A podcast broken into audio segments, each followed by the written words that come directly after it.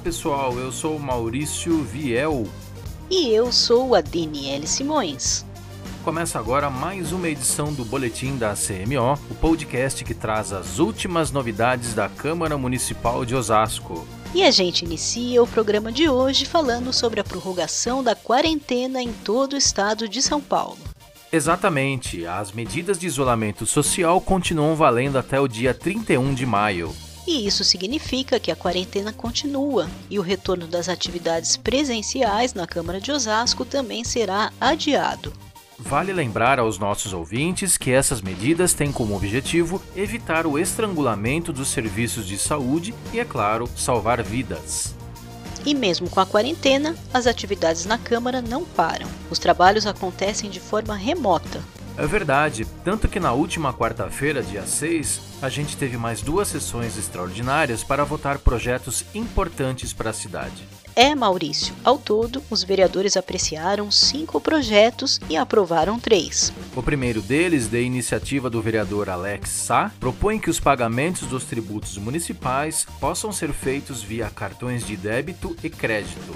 A ideia é facilitar a vida da população. Vamos ouvir agora a justificativa do vereador Alex Sá. Eu fiz questão de apresentar esse projeto justamente agora nesta época, uma época que nós estamos passando por uma pandemia, a situação financeira e econômica da nossa cidade, do nosso município, está sofrendo aí uma grande lesão. Torço que o prefeito sancione quanto antes para que a gente possa beneficiar milhares e milhares de contribuintes do nosso município. Outra matéria aprovada nesta semana é o projeto que propõe a introdução de aulas de robótica na grade da rede municipal de ensino. O autor do projeto é o vereador De Paula, que apresentou sua justificativa durante a sessão questão de justificar para agradecer a todos os senhores vereadores e vereadoras por um voto favorável a esse projeto importante. Eu tenho a grata satisfação de fazer parte da nossa comissão de educação. Temos dado a nossa contribuição. Nós temos condições de melhorar a cada dia. Os vereadores também aprovaram um projeto de lei complementar de autoria do Poder Executivo que autoriza a realização de outorga onerosa do direito de construir e também trata da regularização de construções não licenciadas.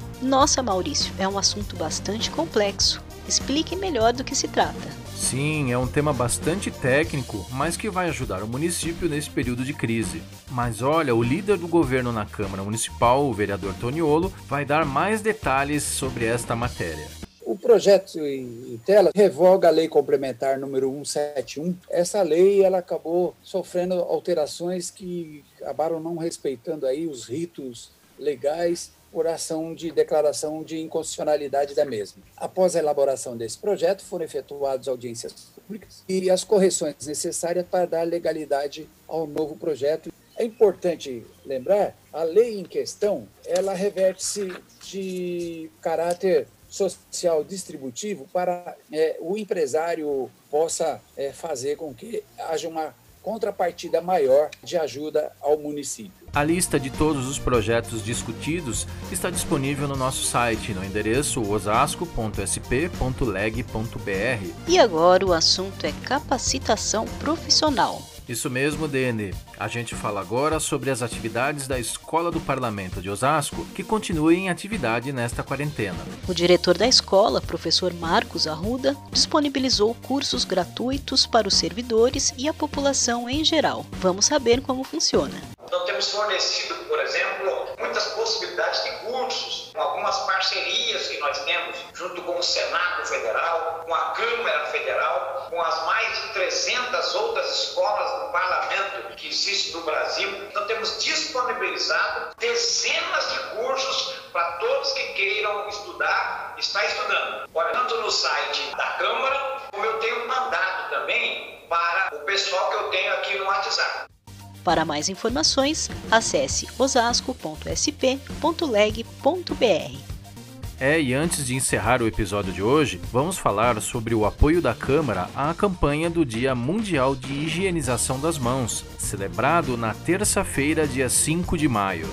A Câmara deu total apoio à data, divulgando a campanha nos canais oficiais de comunicação e compartilhando a iniciativa entre os vereadores. Uma campanha que vem a calhar com a pandemia que estamos enfrentando.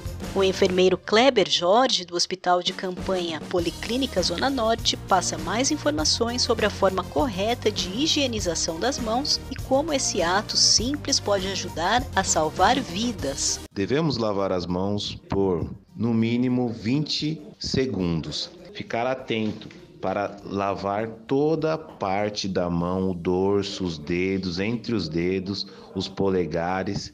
Quando não tiver aonde lavar a mão, podemos usar o álcool gel 70%, manter o mesmo num período de cerca de 20 segundos, com álcool gel a mesma quantidade. A importância quanto lavar as mãos de forma correta, entrando em contato com o rosto, sempre com a mão limpa. É isso aí, gente. O nosso boletim chegou ao fim. Esperamos que vocês tenham gostado das notícias dessa semana.